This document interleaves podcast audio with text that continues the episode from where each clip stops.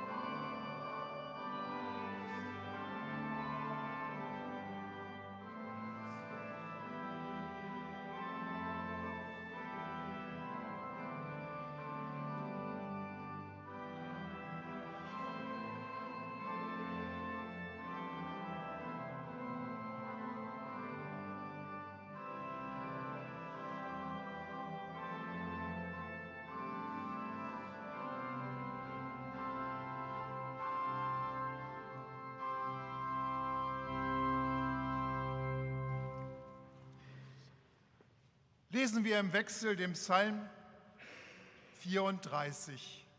Abgedruckt, die vorgedruckten Zeilen, vorgerückten Zeilen, mit mir die männlichen, die Männerstimmen und die Eingerückten die Frauen. Ich will den Herrn loben alle Zeit. Sein Lob soll immer da in meinem Munde sein.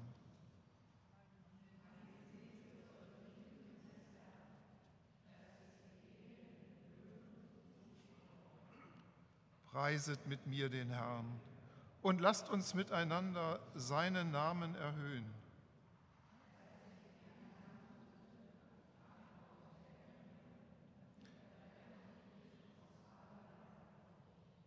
Die auf ihn sehen, werden strahlen vor Freude, und ihr Angesicht soll nicht schamrot werden.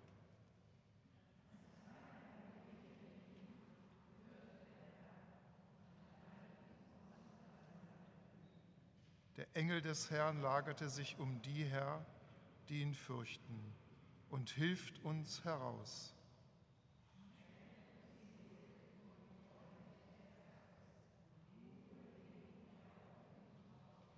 Fürchtet den Herrn, ihr seine Heiligen, denn die ihn fürchten, haben keinen Mangel.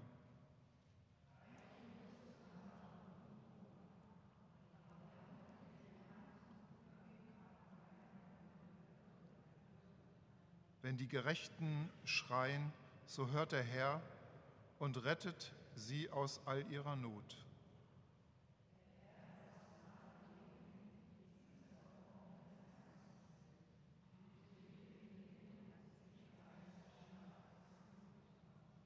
Der Gerechte muss viel erleiden, aber aus allem hilft ihm der Herr. Der Herr erlöst.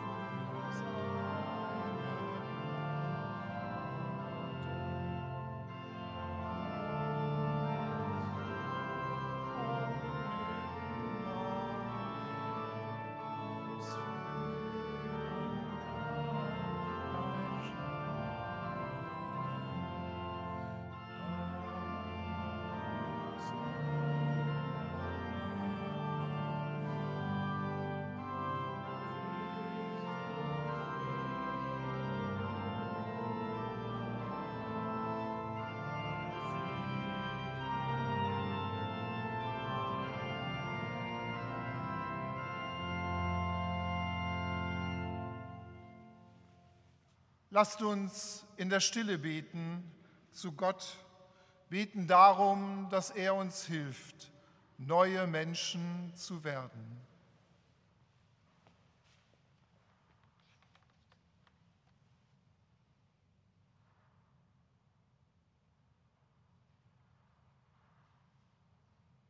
Gott, wir können nichts so tun, als sei alles schon in Ordnung.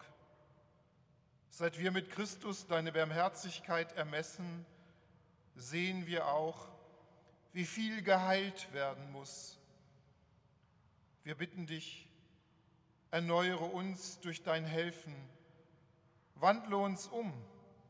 Du bist größer als unser ängstliches Herz.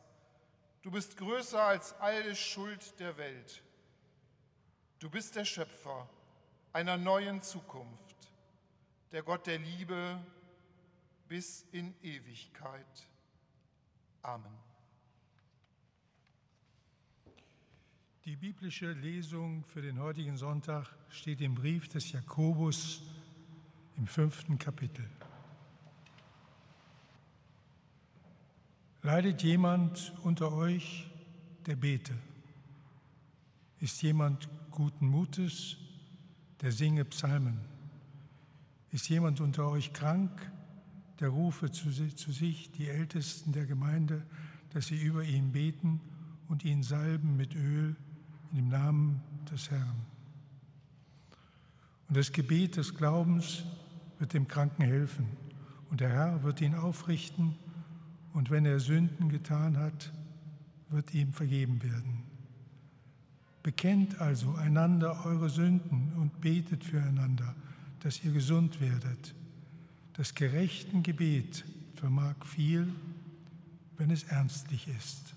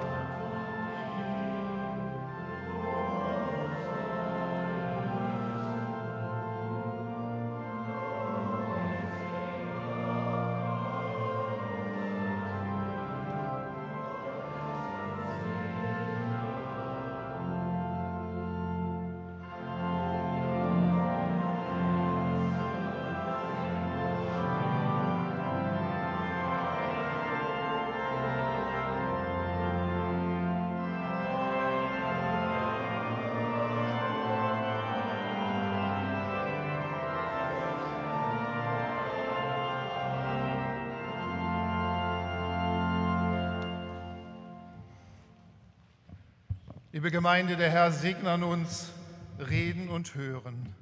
Das Evangelium, der Predigtext für diesen Sonntag, steht in Markus 2, die Verse 1 bis 12. Und nach einigen Tagen ging es wieder nach Kapernaum. Und es wurde bekannt, dass Jesus im Hause war. Und es versammelten sich viele, sodass sie nicht Raum hatten, auch nicht draußen vor der Tür.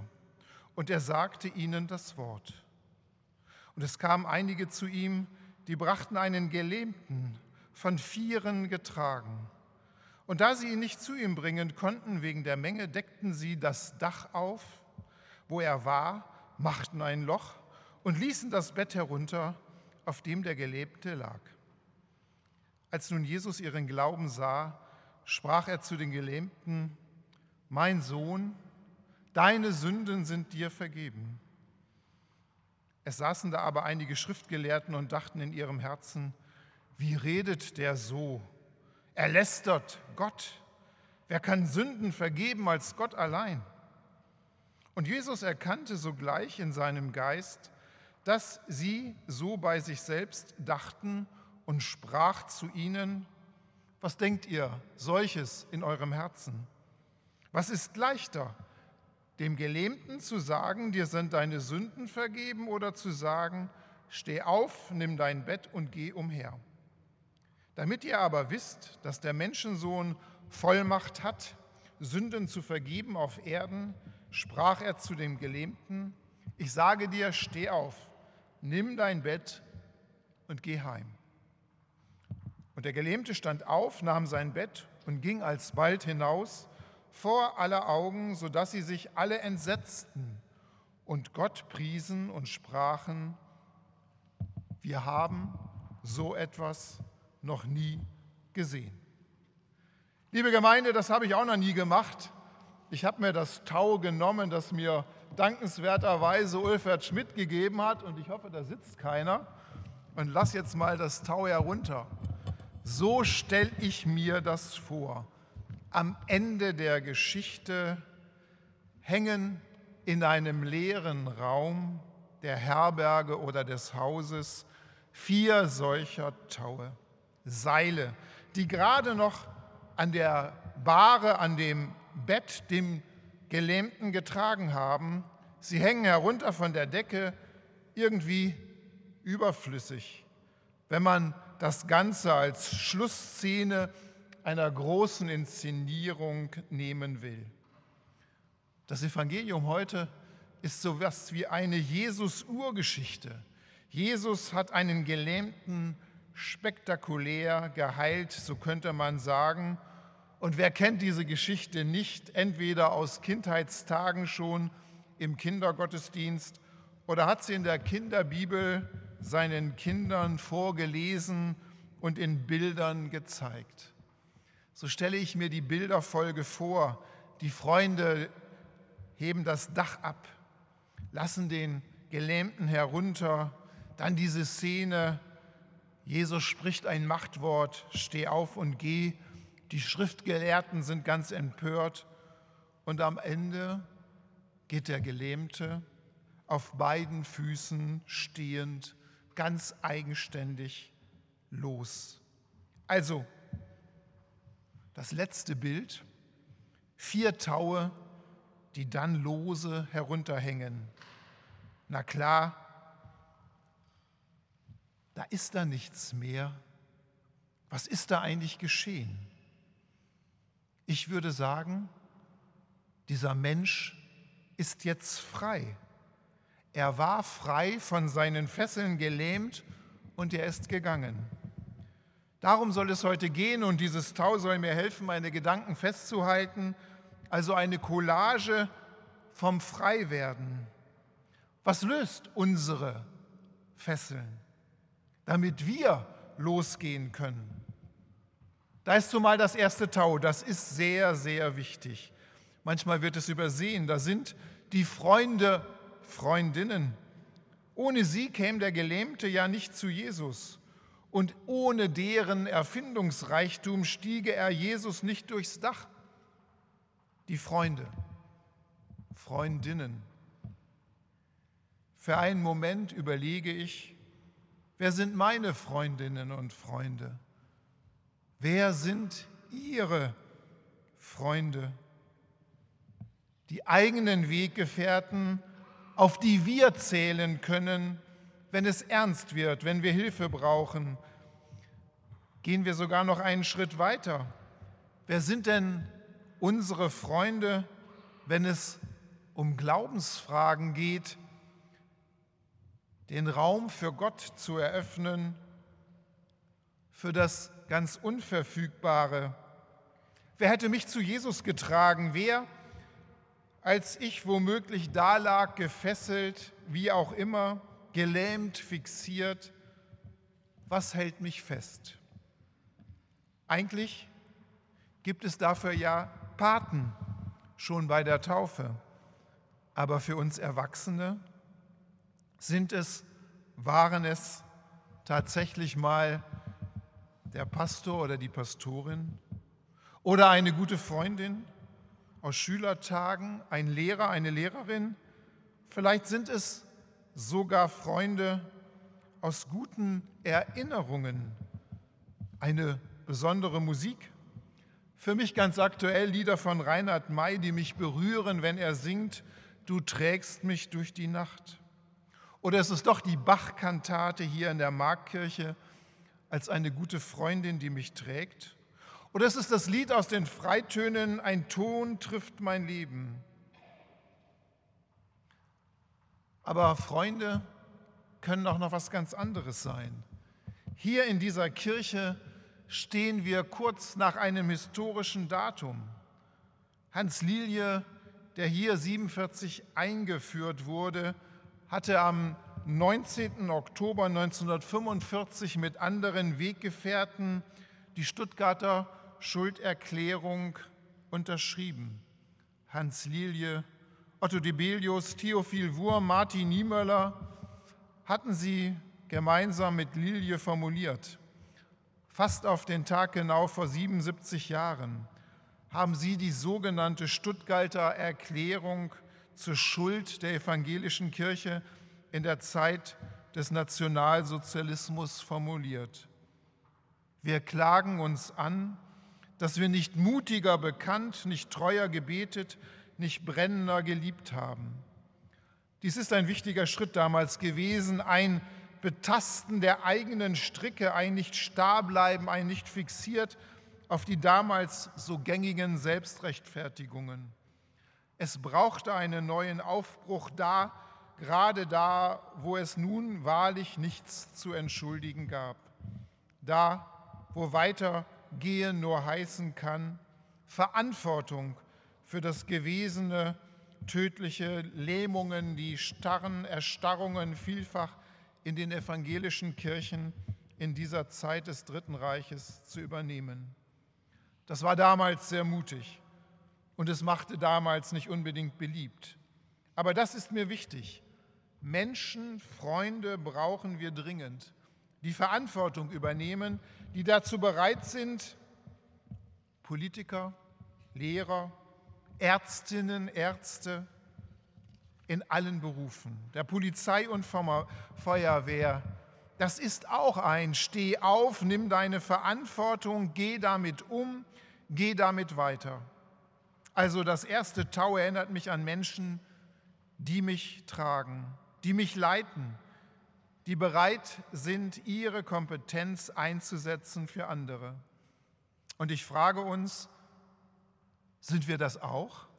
Menschen, die andere tragen, die bereit sind, im Glauben zu Jesus Verantwortung zu übernehmen und auch immer wieder unsere Fehler einzugestehen. Schauen wir nochmal auf die Szenerie. Das Dach wird abgedeckt. Dieser Teil hat mir immer besonders gut gefallen. Der Gelähmte kommt von oben, Jesus vor die Füße. Was von unten nicht mehr geht, denke ich, muss von oben gelöst werden. Die Waagerechte und die Senkrechte. Was in der Waagerechten nicht mehr aufgeht, muss über die Senkrechte aufgebrochen werden. Ganz bildlich. Nehmen Sie mal diese wunderbare Marktkirche hier. Auch sie inszeniert die waagerechte, die Fläche, in der wir sitzen und gehen, und die senkrechte Ebene. Schauen Sie hoch nach oben. Im Grunde ist jede Kirche eine solche Inszenierung wie bei der Wundergeschichte. Eine Inszenierung des Unverfügbaren, was in der Waagerechten nicht mehr aufgeht, nicht gelöst werden kann, wird hier aufgebrochen. Menschen kommen in diesen Raum und werden mit dem Blick nach oben unterbrochen. Ich hänge nun sehr an meiner Klosterkirche in Lockum. Wer sie kennt, weiß, dass man da nach oben sieht und dann das Kreuz sieht, unter dem wir hindurchgehen. Hoch zum Kreuz, das verändert den Blick, das verändert die Haltung. Hier in der Markkirche zu meinen eigenen Erfahrungen gehört die Sendungen von Tachlis, Talk am roten Tisch. Hier würde über vieles gesprochen und gestritten. Aber in diesem Raum, dieser Raum, steht für Liebe, steht für Frieden und Gerechtigkeit, steht für Menschenwürde. Dem Raum, das Kreuz, kann man sich nicht entziehen. Er gibt Kraft und verändert jeden Blick und jede Diskussion. Wie gerne haben wir im Urlaub jede Kirche mitgenommen, auch wenn unsere Kinder sich weigerten. Beide Jungs hat schon genervt, wenn sie den nächsten Kirchturm sahen und wussten, Mutter will da rein. Und wir haben uns durchgesetzt und im Nachhinein sagen, oftmals die Kinder war ja gar nicht so schlecht. Was in den waagerechten, in den ewigen Schleifen endet, bricht die Senkrechte auf. Das zweite Tau steht für mich dafür, dass Glauben öffnet. Glaube geht durch die Decke. Das zweite Tau oder Seil baumend steht für die Freiheit. In Vollmacht mit Wucht spricht Jesus, steh auf, nimm dein Bett, los. Liebe Gemeinde, ich ertappe mich dabei, dass ich Imperative eigentlich nicht mag. Nein, danke. Für eine moderne Predigt müsste Jesus sagen, probier's doch mal, ob du jetzt vorsichtig aufstehen kannst. So würde wahrscheinlich auch ein Arzt reden. Was hatte der Gelähmte eigentlich erwartet? Imperative können nerven. Streng genommen hat der Gelähmte weder eine Patientenverfügung noch eine Einwilligung zur Heilungsmaßnahme unterschrieben. Aber im Ernst, ich komme noch aus der Generation, wo man den Eltern eigentlich nicht widersprach. Den Eltern nicht, den Lehrern nicht. Und dann brach das in den 70er Jahren auf. Man möchte mitreden, man möchte partizipieren, man will keinen Imperativen mehr folgen. Ich möchte meine Meinung einbringen. Wir sind doch selbstbestimmt und wollen beteiligt werden. Eigentlich freue ich mich sogar, wenn meine Kinder heute sagen, können wir darüber noch mal reden. Der Imperativ ist mir fremd und er ist mir fern auch in der Medizin und auch in Glaubensdingen. Unser Arzt und lieber Freund Hilfrich hier heute als Lektor, ein Mediziner unter uns, verhandeln die Patienten auch mit dir? Das könnte man doch so oder so oder so machen. Oder sagst du nun doch so nicht, ich entscheide als Arzt, Punkt? Oder sind wir es nicht selbst, die in medizinischen Dingen den Arzt entscheiden lassen, abwägen, entscheiden, verantworten? Steh auf, nimm deine Verantwortung ernst. Kommunikation hilft, aber auch das Machtwort. Nur wenn sie jemand sagt, mit Macht und Kompetenz. Und darum geht es in dieser biblischen Geschichte. Da ist ja die Frage am zweiten Tau, welche Macht hat Jesus denn? Welche Nacht nimmt er sich? Imperative ohne Macht und Relevanz bleiben irgendwo zwischen traurig und lächerlich hängen.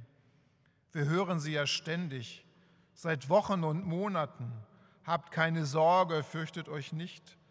Das kann man so in die Gesellschaft hineinrufen, wenn es einem keiner abnimmt oder der, in dessen Namen es gesagt wird, nicht spürbar wird für die Menschen, dann tja, bleibt es wirkungslos. Es fällt mir schwer. Das zweite Tau ist doch ein wenig heikel, denn an die Autorität dieses Seils im Bilde gesprochen, wollen sich gerade so viele dranhängen und uns mit ihren Imperativen durch die Krisen schwingen. In der Politik, in Europa, mit schlechtester Absicht, da heißt es wir zuerst. Oder kümmere dich nicht um die anderen, werde nur du selbst. Aber auch mit besten Absichten. Fürchte dich nicht, wenn Menschen wirklich Verantwortung übernehmen.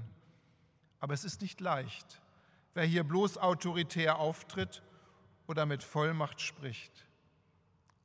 Eine Pandemie ist eine gesellschaftliche Zumutung für einen demokratischen Diskurs wie auch Krankheit individuell. Die existenzielle Zumutung ist in Fragen der Mitbestimmung an mein Leben. Ist es meins? Vollmacht setzt Vertrauen voraus. Ein Imperativ stets den Indikativ, das Geliebtsein die immer schon vorausgehende Anerkennung des anderen heißt, steh auf, nimm dein Bett und geh, gesagt nur, weil Gott uns liebt. Du bist ihm vor die Füße gelegt. Weil er sich gebückt zu dir, wird das wahr. Dann stimmt das Steh auf. Das dritte Tau. Worüber reden wir, liebe Gemeinde, heute über den Kern über Sünden, Sünden vergeben. Was ist leichter, Heil machen oder Sünden vergeben? Was ist leichter zu überstehen, die Pandemie oder die Angst vor dem Virus? Was ist er frei? Wovon ist es eher frei zu werden? Von der Schuld? Beim Sterben der Mutter sie allein gelassen zu haben? Oder vom Sterben selbst? Was fixiert mich mehr? Was bindet mich mehr? Versagt haben oder krank sein? Naja, Lauter so Fragen, die irgendwie ganz blöd, aber natürlich auch ganz einfach sind. Worüber reden wir? Über den Kern. Wieder zum lebendigen Leben zu gelangen. Die Trennung von Gott hinter sich zu lassen, also wirklich frei zu werden. Wir reden von etwas ganz Heiklem, von, diesem, von dieser Senkrechten, diesem Unverfügbaren in unserem Leben Raum geben? Sind die, die nicht an Gott glauben, gebunden? Sind wir gerade deshalb frei, weil wir Gott als höhere Instanz anerkennen und der Mensch eben nur das Vorletzte ist? Mit seiner Heilkunst steht Jesus in Reihe etlicher Wundertäter seiner Zeit. Aber Freimachen von Sünden im Namen Gottes, das steht nur Gott zu, sagt die Lehre, der Glaube, sagt die Erfahrung, sagen sie Umstehenden ganz erschrocken, das steht doch nur Gott zu. Und Jesus sagt, deine Sünden sind dir vergeben. Als da waren, wie kann es Jesus wagen, sich mit Gott gleichzustellen? Es ist eine heikle Situation im Evangelium, liebe Gemeinde weil sich manches schnell leicht vermischt. Haben dem Gelähmten seine Sünden krank gemacht? Nein. Das Evangelium ist keine psychosomatische Alternativmedizin. Ist Schuld die größere Lähmung? Ja. So dass der in seiner Schuld Gefangene erstarrte sein, erstarrter sein kann als ein Gelähmter. Rede ich oder Jesus? Also die körperliche Beeinträchtigung klein? Nein. Deshalb, was ist leichter? Und also steh auf, nimm dein Bett und geh. Es bleibt Ambivalenz. Jesus und das dritte Tau im Bild, von Sünden frei gesprochen, in Verantwortung gesetzt. Ich denke nochmal an die Stuttgarter Schulderklärung hier vor 77 Jahren. Ihr fehlte zwar das Wort zum christlichen Antijudaismus, aber die Kirche hat sich seitdem vielfach dazu benannt und bekannt, ihre Mitschuld an antijüdischen Mustern, an Worten und Taten. Es ist so wichtig, dass wir gerade heute wieder Zeichen gegen Antisemitismus setzen, gegen den Schrecken, der uns wieder auflodert. In aller Freiheit ist das unsere Verantwortung, sonst baumelte das dritte Tau der Freiheit umsonst da und bliebe ein Strick um uns. Das vierte Tau, die Taue stehen für die Entfesselung von falschen Bindungen, von der Jesus befreien will. Das vierte Tau, darum ist noch Platz. Das Lösen der Stricke meiner eigenen, in meiner eigenen Biografie. Das vierte Tau ist heute hier etwas ganz Persönliches, weil der Gelähmte ist ja schon weg. Also sind wir dran mit dem Erzählen, von was hat mein Glaube, mein Vertrauen auf Gott mich befreit. Die Frage nehmen Sie mit. Aufstehen und neu ins Leben gehen. Amen.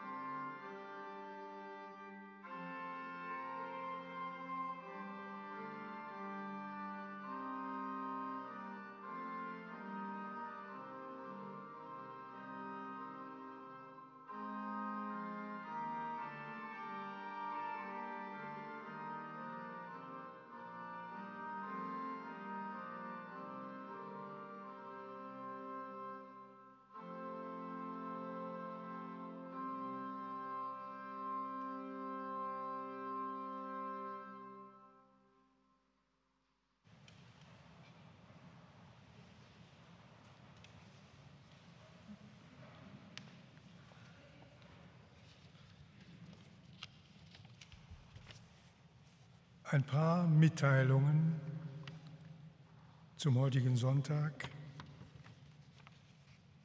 Wir können bei den Mitteilungen natürlich nicht alles sagen, was es an Dingen gibt. Eine Seite auf unserem Programm ist mit vielen Veranstaltungen geschmückt und ich kann nur ein bisschen aufmerksam machen, da mal hinzuschauen. Da sind häufig sehr interessante und sehr schöne Sachen dabei. Wir müssen uns sonst ein bisschen beschränken. Das geht mit einem Bedanken eigentlich voran. Wir danken für die Kollekten des letzten Sonntages in Höhe von 180 Euro. Die heutige Kollekte erbitten wir für die Förderung kirchlicher Popularmusik und die kirchenmusikalische Arbeit mit Kindern. Durch unseren eigenen Kinder- und Jugendchor im Kantorat der Marktkirche konnten wir die Bedeutung der kirchenmusikalischen Arbeit mit Kindern und Jugendlichen erfassen. Durch die heutige Kollekte sollen auch Kirchenmusikangebote in und mit Kirchen, Kindertagesstätten und Schulen unterstützt werden. Durch diese Vielfalt leistet unsere Kirche einen unverzichtbaren Beitrag zur Bildung. Außerdem bekommen junge Menschen und ihre Familien durch Musik Kontakt zum christlichen Glauben und zur Gemeinde. Am Ausgang erbitten wir ihre Gaben für diakonische Aufgaben der Mark,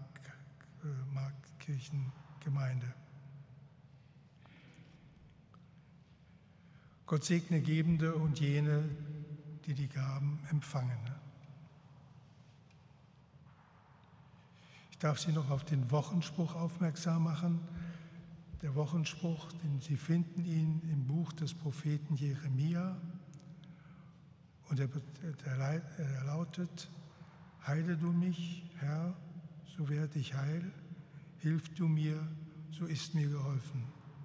Amen.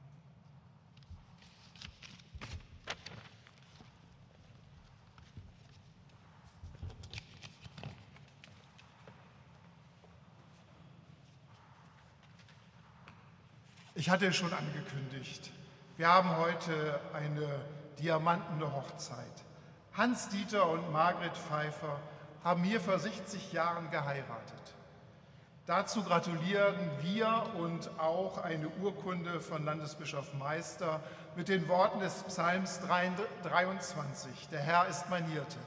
Aber als das Ehepaar hier vor 60 Jahren stand, hatten sie als ihren Trauspruch den bis heute noch sehr beliebte, das bis heute noch sehr beliebte Wort aus dem Korintherbrief 13, Vers 13. Nun aber bleiben Glaube, Hoffnung, Liebe. Diese drei. Aber die Liebe ist das Größte unter ihnen. Ich komme nun zu Ihnen, bitte erheben Sie sich, liebe Familie Pfeiffer. Und die Enkeln sind dazugekommen, das ist ganz wunderbar.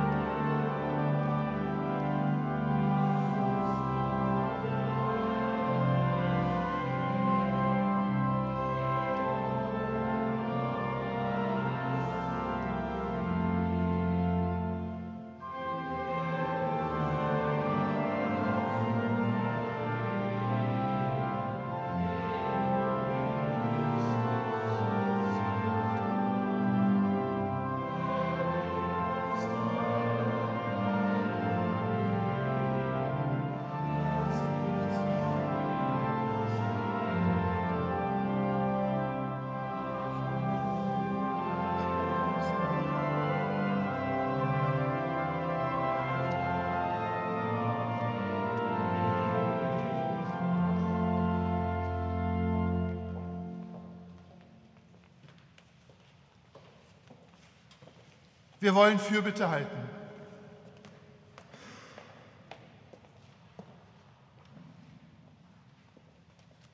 Ewiger Gott, Quelle des Lebens, Rettung der Welt,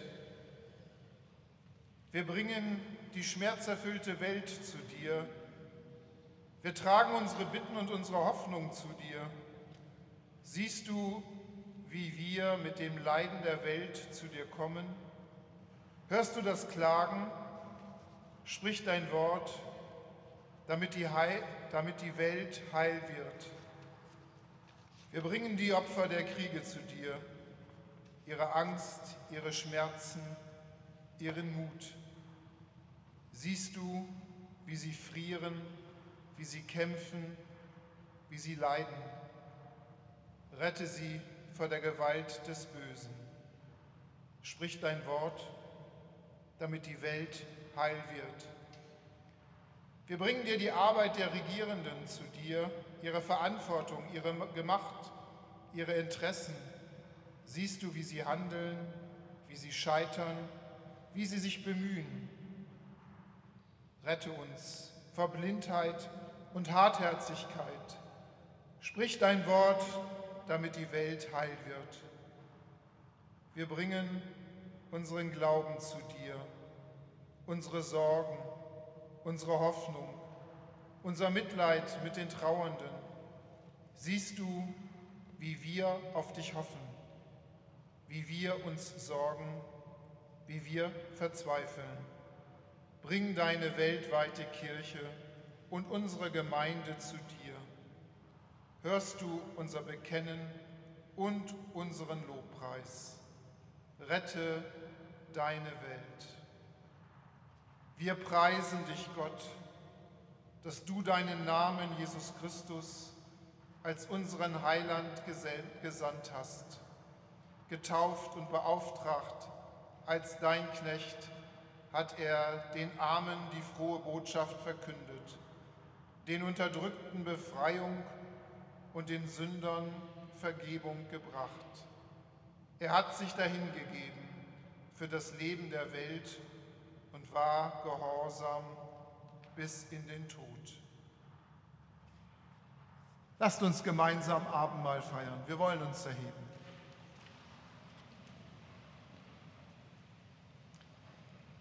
In Wahrheit ist es würdig und recht, unser Dienst und unsere Freude, dass wir dir, ewiger Gott, und deiner Güte danken, durch deinen Sohn Jesus Christus, hast du der ganzen Welt dein Heil eröffnet. In ihm hast du den Menschen dem Retter geschenkt. In ihm hast du uns allen dein Erbarmen greifbar nahe gebracht. Er ist das erlösende Wort deiner Gnade. Er ist deine ausgestreckte Hand. So hoffen wir um Christi willen auf deine Kraft. So singen wir dir mit allen, die von deiner Versöhnung leben und bekennen mit der ganzen Schar deiner Engel ohne Ende.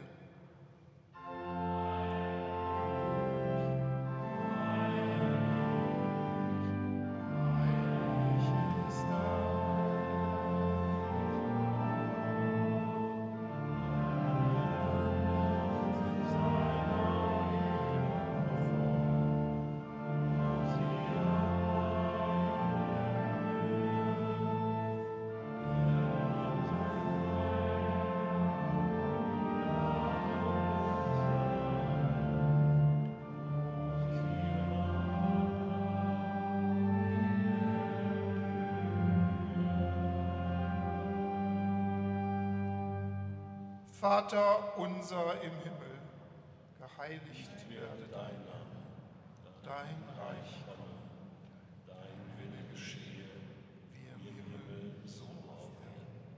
Unser tägliches Brot gib uns heute und vergib uns unsere Schuld, wie auch wir vergeben unseren Schuldigern. Und führe uns nicht in Versuchung, sondern erlöse uns von dem Bösen. Denn dein ist das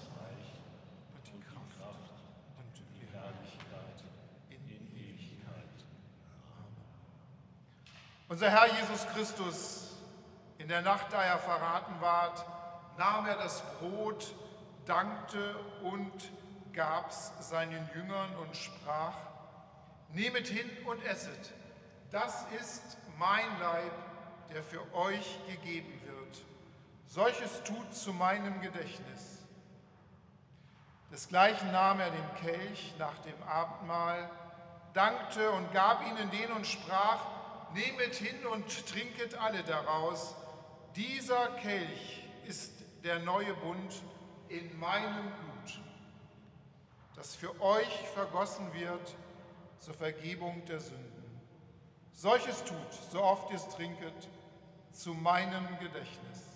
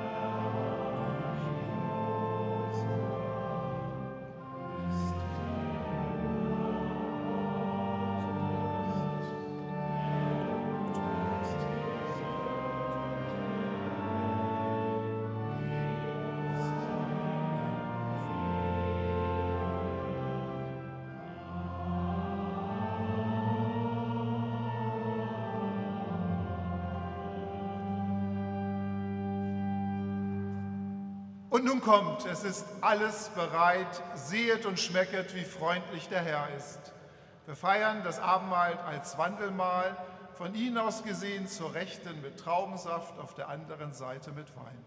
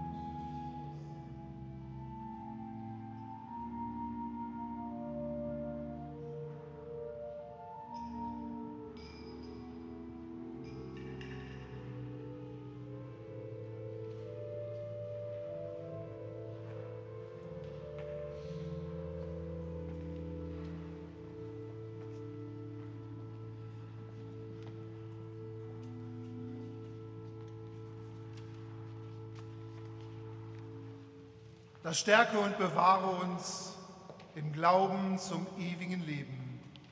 Amen. Lasst uns gemeinsam beten. Gott Fülle der Gnade, ein Brot ist es, von dem wir essen. Ein Leib sind wir durch Christus und wir teilen den einen Kelch seiner Gemeinschaft. Dankbar für die Erfahrung seiner Gegenwart bitten wir dich. Lass uns hilfreich werden für Menschen, die trauern um einen Verlust oder verzweifelt sind in Krankheit und Schmerzen oder mit Schwierigkeiten kämpfen müssen. Gib Hilfe durch alle, die du berührst und berufen hast in Christus, unserem Bruder und Herrn. Amen. Und nun geht hin im Frieden des Herrn. Sie müssen ja nicht gleich heute Nachmittag ein Dach durchbrechen und ein Seil runterlassen, aber nehmen Sie es symbolisch. Gehen Sie zu Menschen, die unsere Hilfe benötigen. Der Herr segne euch und behüte euch. Der Herr lasse leuchten sein Angesicht über euch und sei euch gnädig. Der Herr hebe sein Angesicht auf euch und gebe euch Frieden. Amen.